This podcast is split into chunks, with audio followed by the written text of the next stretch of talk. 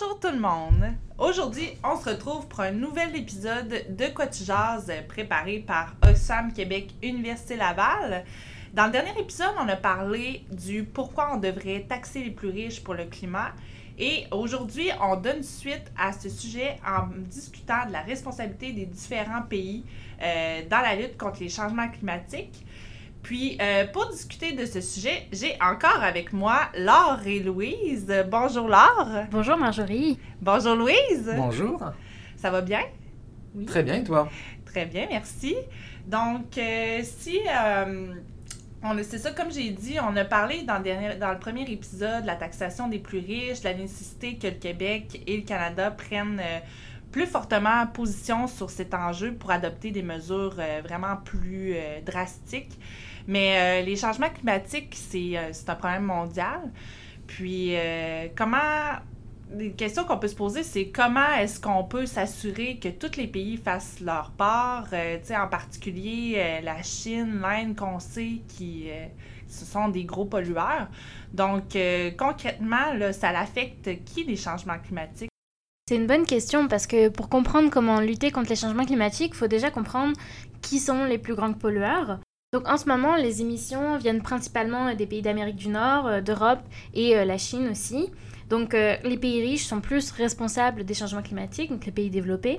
Et pour brosser un portrait très grossier, les pays en développement seront plus affectés que les pays riches, mais ils y ont beaucoup moins contribué. C'est là aussi où il y a une très grande disparité parce que les changements climatiques, c'est pas du tout la même chose au Québec qu'au Bangladesh, par exemple. Euh, les impacts vont différer selon les régions et en fait, ils vont toucher particulièrement fort les pays les plus, euh, les plus pauvres, euh, les pays en voie de développement, qui eux vont avoir une double peine puisque à la fois ils vont être particulièrement touchés par des phénomènes comme les catastrophes naturelles ou la mhm. montée des eaux, mais aussi c'est ceux qui ont le moins de moyens pour s'adapter aux impacts de ces changements climatiques-là et donc qui vont avoir le, la plus de difficultés à reconstruire après une catastrophe ou après après une montée des eaux ou quoi que ce soit. Donc vraiment, il y a, une, une, grande différence en fait sur les impacts des changements climatiques selon les pays.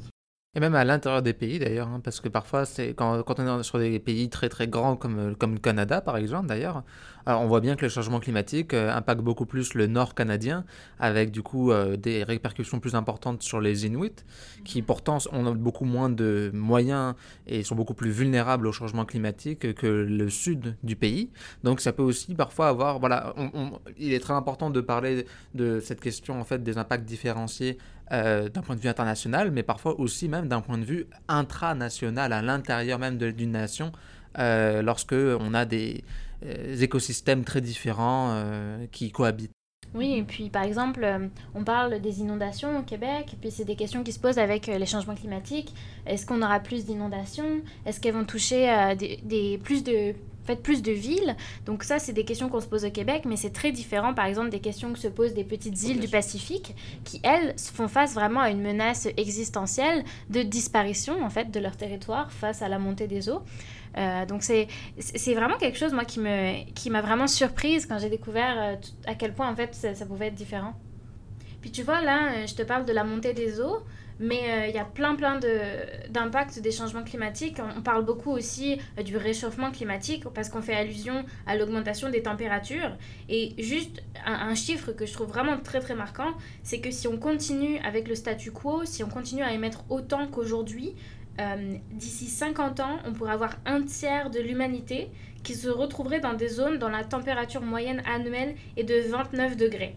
29 degrés, ça peut paraître pas beaucoup. On se dit 29 degrés, c'est une température agréable en été. Mais en fait, la température moyenne de la Terre, c'est en général autour de 15 degrés. Donc là, on parle de genre un tiers de l'humanité à 29 degrés. Et en ce moment, c'est seulement 1% de la planète au Sahara où on a 29 degrés de température moyenne. Donc c'est vraiment un réchauffement. C'est des fois difficile d'appréhender euh, quand on parle de 1 degré, 2 degrés, 3 degrés de réchauffement, ce que ça veut dire concrètement.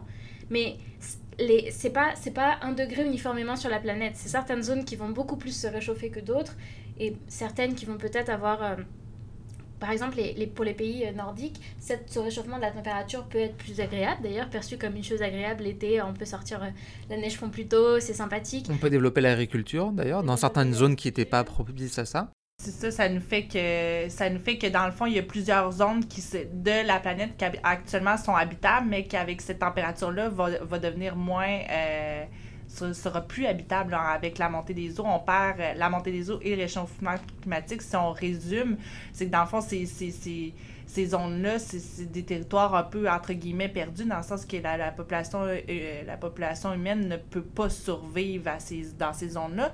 Puis, euh, on, le sait, avec la démographie, on a aussi un problème démographique. On était beaucoup moins dans le temps. Donc là, on, peut faire le parallèle entre ben, moi, ça me fait penser à ça, entre le fait qu'on est plus, puis que là, on a moins de territoire. Là. là, on, ça, en tout cas, on peut faire, on pourrait en discuter longtemps, mais ça, ça, ça, occasionne encore d'autres problèmes là, aussi. C'est vraiment intéressant que tu parles de densité de population parce qu'en réalité, il y a des mouvements de population. Euh, on mm-hmm. estime à peu près, euh, je crois que c'est 250 millions de personnes qui vont être déplacées climatiques, euh, donc qui vont en fait bah, fuir des régions parce qu'il y a trop de, de sécheresse, parce qu'il y a mm. du stress hydrique, parce qu'on n'arrive plus à faire de l'agriculture sur les terres où on a toujours vécu. Donc on va se déplacer pour essayer de, de trouver un endroit meilleur. Puis ça, ça montre aussi que tout le monde n'a pas les mêmes capacité pour s'adapter face au changement climatique, ce qu'on disait tantôt. Euh, par exemple, quand on parle du Qatar, le Qatar avait installé des climatiseurs dans les rues quand il faisait 46 euh, degrés euh, une année en 2018, je crois. mais évidemment que quand on est un, pays... Ben, tous les pays ne peuvent pas faire ça, ça paraît évident. Donc ça a vraiment des impacts sur la vie des gens qui, sont, qui sont vraiment très importants. Et euh, rendez-vous compte juste que là, on parlait d'une moyenne de température euh, donc à 27 degrés, c'est ça que tu as dit, c'est ça 29 degrés, pardon. Donc on parle d'une moyenne de température à ça. Et donc, euh, mais on parle bien de moyenne, donc on ne parle pas de maximale. Or, et sans parler forcément des zones qui seront bien sûr les plus touchées, qui seront peut-être dans les zones, qui seront les zones subtropicales et les zones peut-être plus, enfin notamment d'Afrique, notamment qui vont être très touchées avec peu de moyens pour pouvoir résister à ça. Euh, rendez-vous compte à quel point, en fait, euh, euh, on n'est pas épargné. C'est-à-dire que en, en 2003, il y a eu la grande canicule en Europe, un mois de canicule. on atteint et on parle juste de 40 degrés en fait en maximal en, fait en Europe et les conséquences en fait car l'Europe n'était pas préparée pour une telle canicule on rappelle c'est à peu près 70 000 morts pendant juste un mois en Europe parce que beaucoup de personnes âgées, notamment, mhm. qui n'avaient pas de climatiseur, etc., qui n'avaient pas tout un tas de choses. Et euh, c'est un, épisode assez tragique qui s'est passé il y, a, il y, a, 17 ans maintenant, mais on voit que maintenant les canicules sont de plus en plus fréquentes. Donc imaginez juste ça, 70 000 morts dans un ensemble de pays qui sont tout de même parmi les pays les plus riches de la planète. Donc imaginez un petit peu dans des pays plus pauvres et où la température ne va pas aller jusqu'à 40 degrés, on parle bien de 50 degrés parfois de maximal. Et au bout d'un moment, le corps humain est ce qu'il est, en fait, au bout d'un moment, on ne peut pas vivre à certaines températures, ce n'est pas biologiquement possible. Oui, et puis surtout, on voit qu'on vit dans un monde interconnecté. Donc maintenant, on ne peut pas penser les changements climatiques, par exemple, sans penser la santé mondiale. Et c'est important parce qu'on voit qu'avec le réchauffement de certaines zones de la planète, on va avoir des maladies, autant des maladies euh, que les humains peuvent attraper, ou des maladies pour les cultures, ou des, ou des ravageurs des cultures, par exemple, qui vont se déplacer dans des zones où ils n'existaient pas auparavant. Et donc ça, euh, c'est extrêmement problématique parce qu'en fait, c'est des menaces pour la santé des populations euh, humaines et animales euh, nouvelles auxquelles les pays n'étaient pas habitués à faire face. ça nous oblige à trouver des nouvelles solutions. Donc c'est... Et ça aussi, ça explique la perte de rendement agricole, par exemple. Dans certains pays, on a des, des, des ravageurs des cultures qui n'étaient pas mm-hmm. là avant, donc ça va diminuer la productivité, et donc indirectement, le changement climatique va avoir des impacts sur la sécurité alimentaire.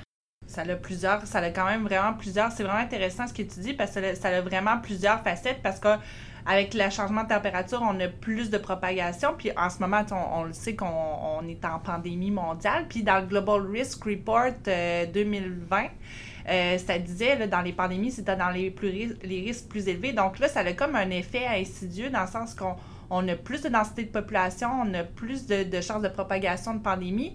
Donc, avec cette proximité-là, ça devient de plus en plus... Euh, de, plus en plus propice à cette propagation-là. Puis on parle beaucoup aussi, là, ça m'a fait penser, on parlait beaucoup aussi de, de canicule puis de moyens pour y faire face. Puis on, le sait déjà, nous, tu sais, vous, en, en Europe, ils ont, déjà la ils ont déjà eu de la difficulté à avoir les ressources pour y contrer. Donc là, c'est ça, c'est de faire le parallèle. Déjà, un pays occidental qui a la difficulté à faire, euh, à faire face à ça. On parle, euh, on parle des populations les plus vulnérables pour les changements climatiques. C'est 90 de, je dis, Les changements climatiques menacent 90% de l'Afrique puis de l'Asie du Sud-Est. Puis c'est mm-hmm. vraiment des populations encore plus vulnérables que, que l'Europe.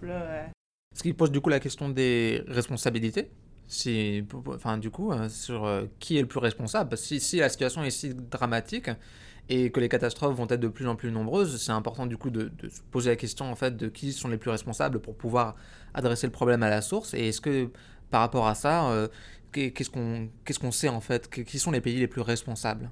C'est ça, on a parlé de. On parle de la Chine, qui la Chine, l'Inde, qui, qui, sont des gros pollueurs. Euh, c'est eux qui émettent le plus de. En fait, la Chine, c'est eux qui, me, qui, qui, émettent le plus de CO2 puis de gaz d'effet de serre en ce moment. Mais c'est intéressant que tu parles de la Chine, mais en réalité, quand on donne ce chiffre des émissions de la Chine, on parle des émissions euh, globales, mais on ne les rapporte pas au nombre d'individus, alors que la Chine, c'est un des pays euh, les plus peuplés au monde. Donc moi, je pense qu'il faut plutôt le voir du point de vue des émissions individuelles annuelles, c'est-à-dire la, quantité de CO2 qu'une personne émet euh, par an. Et en fait, l'objectif qu'on devrait pour atteindre, par exemple, l'objectif de l'accord de Paris, ça serait 2 tonnes de CO2 par personne et par an, en moyenne, sur toute la planète. Donc euh, la question c'est est-ce qu'on y arrive? Mais là, c'est là qu'on voit que euh, qui est vraiment responsable? Ben, Les États-Unis, en ce moment, leurs émissions sont 10 fois supérieures à cet objectif de 2 tonnes par personne et par an. Le Canada, ils sont 8 fois supérieurs. Et en réalité, quand on regarde l'Union européenne ou la Chine, euh, on est à 8 tonnes de CO2 par personne et par an. On n'y est toujours pas, certes, mais rapporté à l'individu, c'est pas les plus gros pollueurs. Donc ça ne veut pas dire que la Chine n'a pas une responsabilité, c'est simplement qu'il faut aller un, peu au-delà de cette image de oh la Chine c'est eux qui sont responsables, c'est pas nous. Non, en réalité, euh, quand on regarde le chiffre par individu, toutes les personnes dans les pays développés, individuellement, on a cette... Euh, rapporté au nombre de, nombre de personnes par pays, on a une empreinte euh, carbone en fait très élevée. Fait que dans le fond, c'est des, des, responsabilités communes, mais euh, on dit différencier, c'est bien ça alors? Oui, en fait, euh, ça veut dire que on, collectivement, on a des responsabilités, mais qu'on n'a pas les mêmes. Donc, euh, responsabilité commune mais différenciée, c'est le terme qui a été désigné dans les négociations climatiques pour parler de ça. Mais voilà, c'est simplement que nos responsabilités sont différentes. Et puis, euh, ça s'explique aussi par notre histoire, parce que euh, les pays ne se sont pas développés au même moment, euh, à la même vitesse. La révolution industrielle, c'est ce qui a commencé vraiment cette, ce pic d'émissions de CO2, avec notamment toute l'industrie du charbon, puis toutes les énergies fossiles qui ont pris le relais, nos modes de consommation où on utilise beaucoup de plastique, ça aussi c'est énormément euh, d'émissions de CO2. Donc en réalité, les pays industrialisés représentent aujourd'hui plus de 55% des émissions de CO2 cumulées depuis 1855. Donc plus de la moitié. Donc globalement, les pays industrialisés sont les, principaux responsables. Alors euh, évidemment, euh, on sait que aujourd'hui énormément de pays se développent, la responsabilité des pays émergents et en développement augmente et va dépasser celle des pays développés. Euh, on estime vers 2030 peut-être, mais euh, c'est ça, faut, faut, aller un peu plus loin. Surtout qu'il faut vraiment se rendre compte en fait des, des échelles euh, dont on parle en fait. on parle de la Chine notamment, mais on parle aussi quand même d'un pays avec beaucoup plus d'un milliard d'individus en fait. Donc par rapport aux États-Unis qui ont quelque part comme un peu plus de 300 millions d'habitants, qui pourtant euh, produisent à peu près la moitié des émissions d'un pays d'un milliard. Donc euh, il y a des questions comme ça qui se posent. Et à, l'inverse d'ailleurs, l'Inde, qui est bien, qui est quasiment aussi peuplée que la Chine, qui est au-dessus d'un milliard d'habitants, euh, en produit beaucoup moins. L'Inde produit, produit de ce que je peux voir, du coup, 2,5 à peu près gigatonnes d'émissions de gaz à effet de serre, enfin de gaz à effet de serre par année. Euh, par rapport aux États-Unis qui en produisent 5. Alors pourtant, tu vois, on est sur un pays d'un milliard d'habitants qui produit deux fois moins qu'un pays de 300 millions. Donc il y a vraiment des échelles à garder en tête et c'est pour ça qu'elles sont importantes à garder en tête parce que derrière, c'est pas juste un, un calcul mathématique abstrait, c'est aussi une question de justice puisque c'est la question de savoir qui devrait contribuer le plus, quels sont les plus, où sont les responsabilités. Oui, et puis c'est une question qui s'est posée même euh, entre les pays quand, quand, il y a eu le début des négociations climatiques, on s'est dit euh, qui doit réduire ses émissions parce que bien évidemment euh, des pays comme la Chine qui étaient en plein développement se disaient c'est pas juste en fait, c'est pas juste que l'Union européenne, les États-Unis, les pays développés ont pris près de deux siècles pour augmenter leurs émissions, ont pris ce temps-là pour se développer, pour atteindre l'industrialisation qu'ils ont aujourd'hui. Et après on disait la Chine est responsable, la Chine doit diminuer ses émissions certes, c'est vrai, mais euh, leurs émissions ont commencé à augmenter dans une période euh, temporelle euh, beaucoup plus récente. En fait, ça fait très peu de temps qu'il y a ce pic des émissions en Chine. Donc, il y a cette question de qui a la responsabilité. Est-ce qu'on compte les responsabilités dans le passé? Est-ce qu'on est prévoit pour le futur? On compte les responsabilités futures? Donc ça, c'est vraiment des, des, calculs politiques où il y a des négociations très âpres, en fait, sur ces questions-là. Mmh. Parce que derrière ça, en fait, réduire les émissions de gaz à effet de serre, c'est pas, c'est un enjeu très délicat. Parce qu'il faut, c'est un enjeu aussi qui, euh, si s'il n'est pas suivi, suivi par tout le monde, euh, c'est euh, mettre en jeu sa compétitivité, c'est mettre en jeu son économie. Donc clairement, pour des pays, des gros producteurs de, gaz à effet, de serre comme la Chine, c'est sûr que le, calcul est très, voilà, c'est, très complexe à pouvoir faire en fait. même si à côté de ça, bien sûr qu'il y a, il y a un enjeu pour la Chine assez incroyable parce que la, la pollution produite en Chine a des conséquences mais assez désastreuses sur la santé de la population chinoise.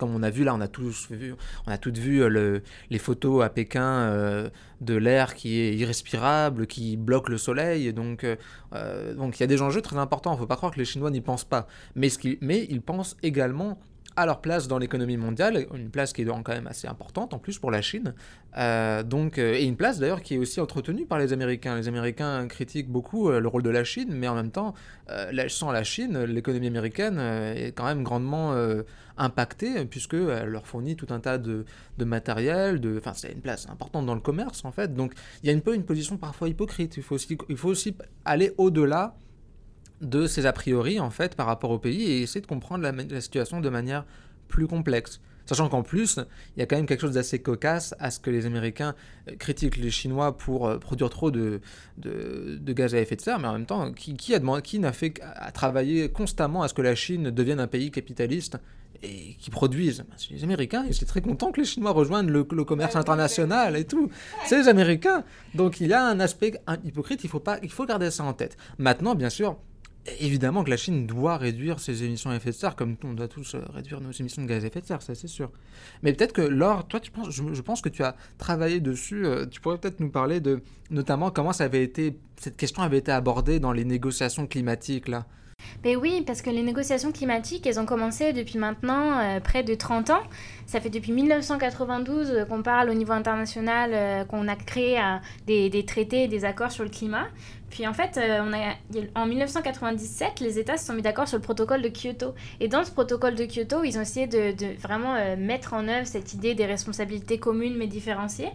Et en fait, seulement les pays développés euh, devaient réduire leurs émissions. C'est-à-dire qu'il y avait des listes de pays, puis certains pays devaient réduire, puis d'autres on les encourageait, mais on ne les obligeait pas cette liste de pays qui devaient réduire, la Chine n'en faisait pas partie à l'époque. C'est ça. Puis c'est pour ça que ça a été beaucoup critiqué, parce que notamment eh ben, le Canada euh, s'est retiré euh, euh, mhm. du protocole de Kyoto en disant que Kyoto était, je cite, un complot socialiste qui vise à soutirer des fonds aux pays riches.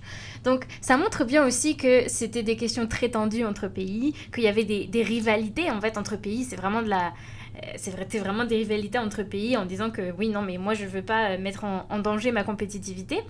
Puis, puis on, voit aussi que ça s'est revenu dans ces dernières années avec Donald Trump qui a décidé de se retirer de l'accord de Paris parce qu'il pensait que ça allait vraiment euh, heurter, enfin genre vraiment euh, endommager euh, l'industrie américaine et qu'il fallait préserver l'industrie américaine. Donc c'est cette idée-là en fait qui était un peu présente dans le protocole de Kyoto. Et en fait, quand on a signé l'accord de Paris en 2015, on s'est dit on va pas refaire les mêmes erreurs parce que créer un accord, si les plus gros émetteurs s'en retirent au bout de quelques années, ça sert strictement à rien. Donc l'idée, c'était qu'on va laisser chaque État définir euh, sa contribution à l'effort de réduction des émissions. Donc c'est un peu cette idée de euh, engage-toi à la mesure de ta responsabilité. Puis on met un objectif global pour tout le monde. Puis on dit genre 2 degrés, 1,5 euh, degrés. Et donc, on dit que si tous les États s'engagent à réduire leurs émissions, puis si collectivement ils atteignent ces cibles-là, on va réussir à baisser drastiquement les émissions de gaz à effet de serre.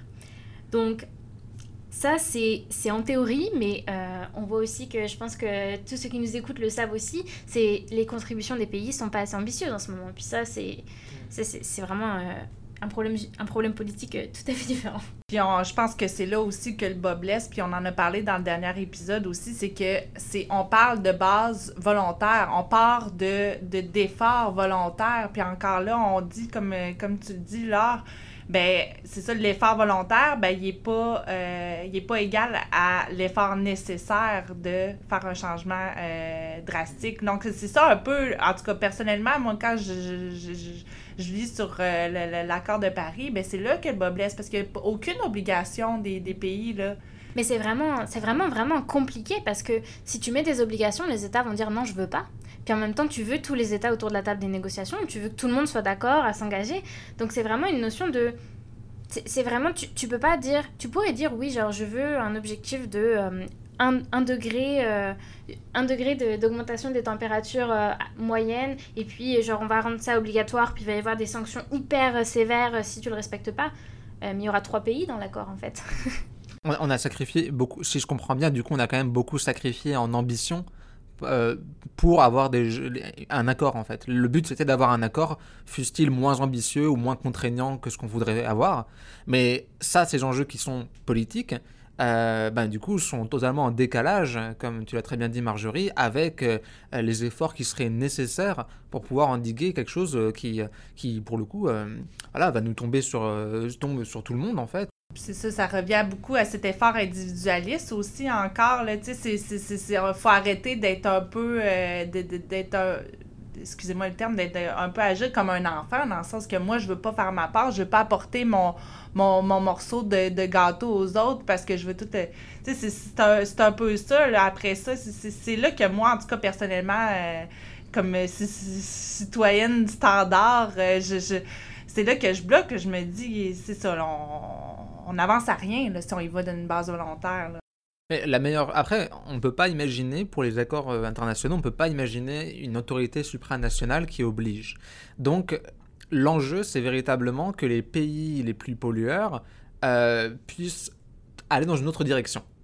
Ça, c'est voilà, ça c'est en théorie. Après, là, c'est très compliqué à avoir et tout, mais, en effet, on voit que l'accord de Paris, pourquoi, ils pourquoi n'était-il pas contraignant? Parce que personne n'avait envie de se contraindre et personne n'avait envie de faire des grands efforts, etc. Mettons par contre que on est euh, des personnes euh, qui euh, au pouvoir qui sont dans une autre attitude, qui peut-être se disent qu'il vaut mieux collaborer tous ensemble à baisser nos émissions que à faire cette espèce de jeu de dupe un petit peu où on dit ouais je, baisse un petit peu mais en fait non.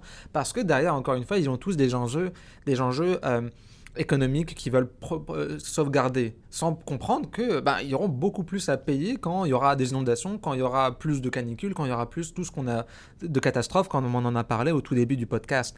Donc ça demande vraiment une, coopération mais vertueuse. Alors que là on a une coopération mais entre pays qui ils se font pas, où il y a beaucoup de méconfiance, où il y a beaucoup de compétition, et ça bloque vraiment l'issue d'une enfin une issue positive toute issue positive et, et, véritablement ambitieuse et responsable parce que tu parles de, que c'est euh, immature comme comme décision. Oui c'est immature mais parce que il a pas c'est pas une question de responsabilité c'est une question de protéger euh, leurs secteurs économiques etc mais c'est super oh excuse-moi ouais, je trouve ça mais je trouve ça super intéressant euh, parce que on, en parle aussi avec la pandémie parce que la pandémie on, je reviens là-dessus c'est que on a encore une fois vu à quel point c'était nécessaire d'une collaboration internationale. Puis avec la mondialisation, je trouve ça très intéressant que euh, au-delà des au, marché au point de vue économique, c'est fou à quel point on, veut abaisser les frontières pour, euh, pour le marché, puis qu'en même temps, les frontières deviennent, euh,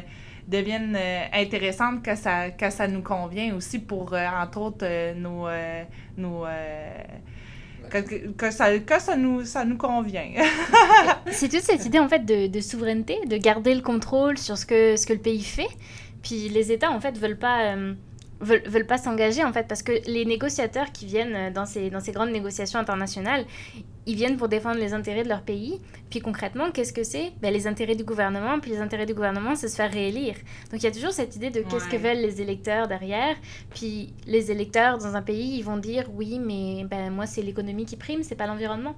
Même si je pense que vraiment, de plus en plus, euh, on n'est pas vraiment sur un problème que les électeurs ne veulent pas. encore une fois, là, je pense que de plus en plus, quand même, les électeurs euh, expriment largement quand même que les changements climatiques les inquiètent, euh, qu'ils ont peur pour leur avenir, les, les, les, jeunes sont de plus en plus sensibilisés également, donc c'est aussi des gens qui vont, euh, qui expriment, qui s'expriment largement sur le sujet.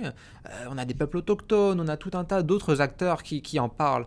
Là aussi, on a du coup la question qui, qui, traverse l'engagement d'Oxfam, d'Oxfam, qui est la question des inégalités, et en effet, qui parle ces, qui prend les décisions à euh, ces grandes conférences et est-ce que c'est vraiment représentatif des désirs de la population? Euh, Là, c'est là où je peux mettre mes doutes par rapport à ça et où on voit quand même une, énorme valorisation de, des secteurs économiques qui sont euh, les secteurs qui sont dominés par les plus riches, qui sont pas.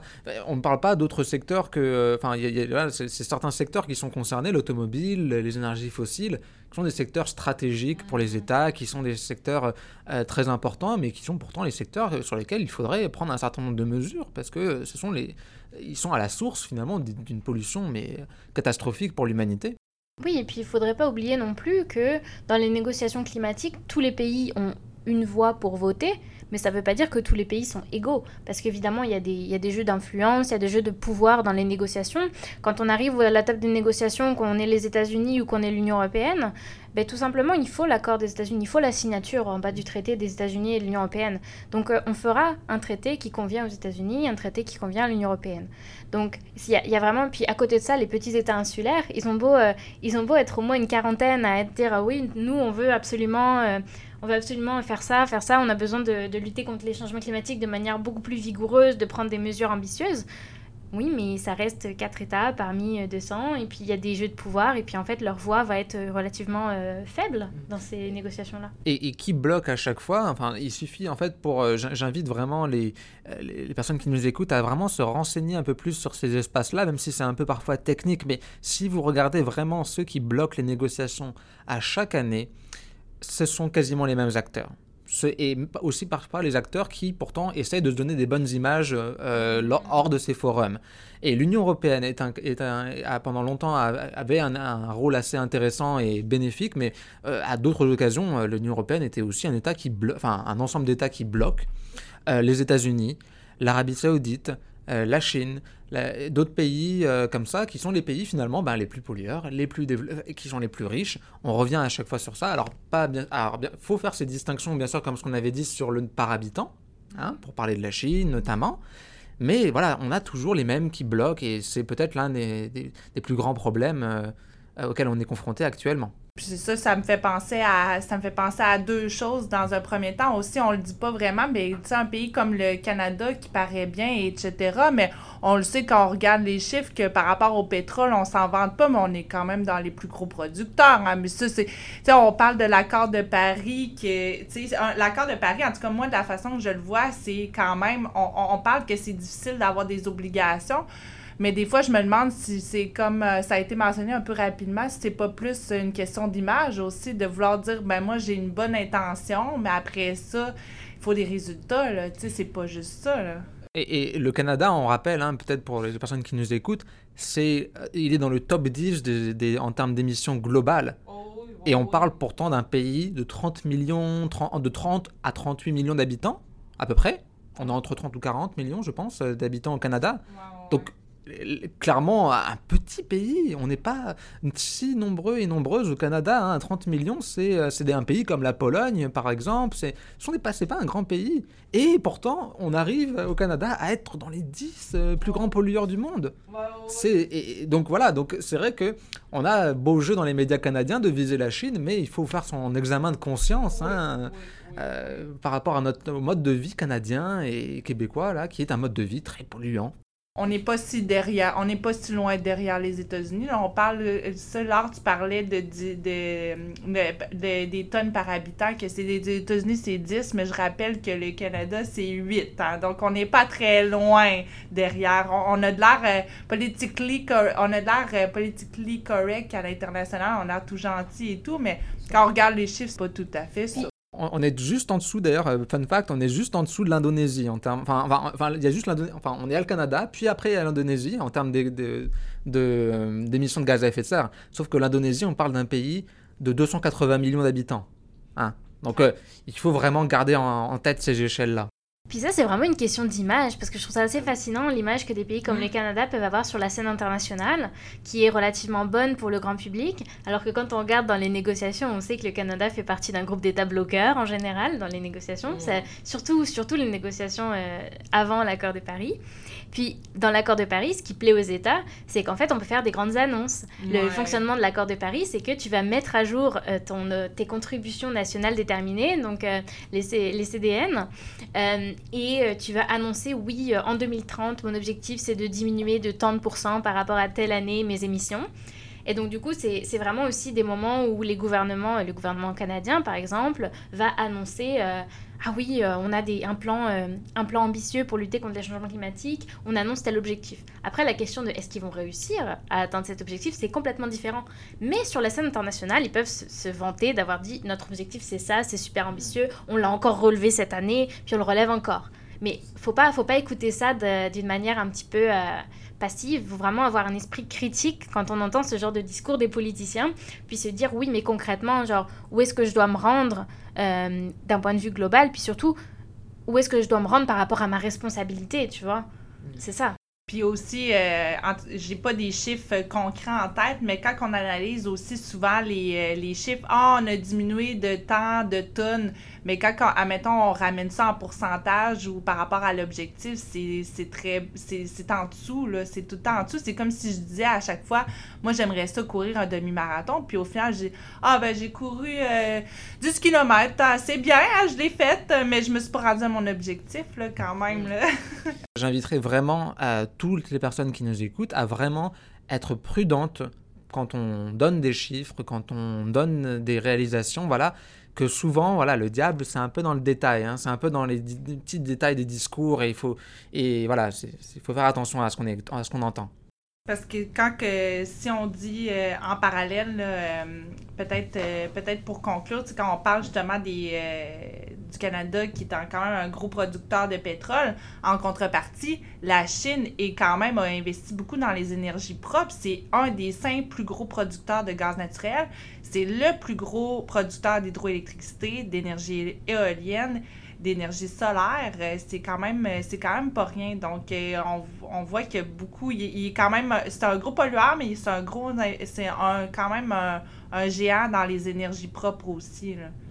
C'est ça, donc même si après, bien sûr, j'anticipe déjà éventuellement quelques petites remarques qu'on pourrait nous faire dans le podcast, mais on est bien conscience que toutes ces énergies renouvelables ont aussi leurs problèmes à eux, hein, à elles. Hein. Bien sûr, l'hydroélectrique peut avoir des problèmes, on le sait très bien au Québec hein, aussi, en termes d'impact sur euh, les, les, rivières, sur des populations locales, etc. Là.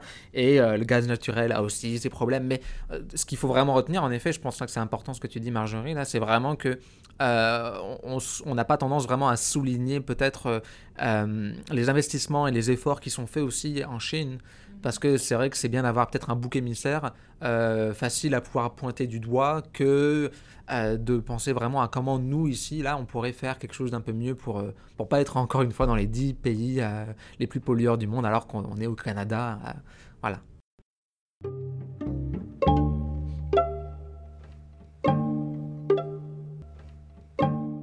Merci beaucoup. C'est ce qui clôt euh, cet épisode de podcast De quoi tu jases. Euh, merci beaucoup, Laure. Merci beaucoup, Louise. Merci à toi. Merci.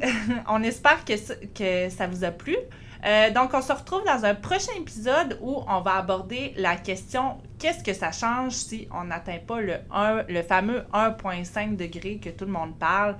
Pourquoi cette limite? Donc, euh, merci encore de, nous avoir écoutés. Euh, n'hésitez pas à nous suivre euh, sur notre page Facebook Oxfam Université Laval, à vous abonner gratuitement au podcast De quoi tu jases sur Anchor, Spotify, Google Podcasts et bien d'autres plateformes. Cet épisode vous a été présenté par Oxfam Québec Université Laval. Merci à Taking It Global, au gouvernement du Canada et à Service Jeunesse Canada d'avoir généreusement soutenu ce projet.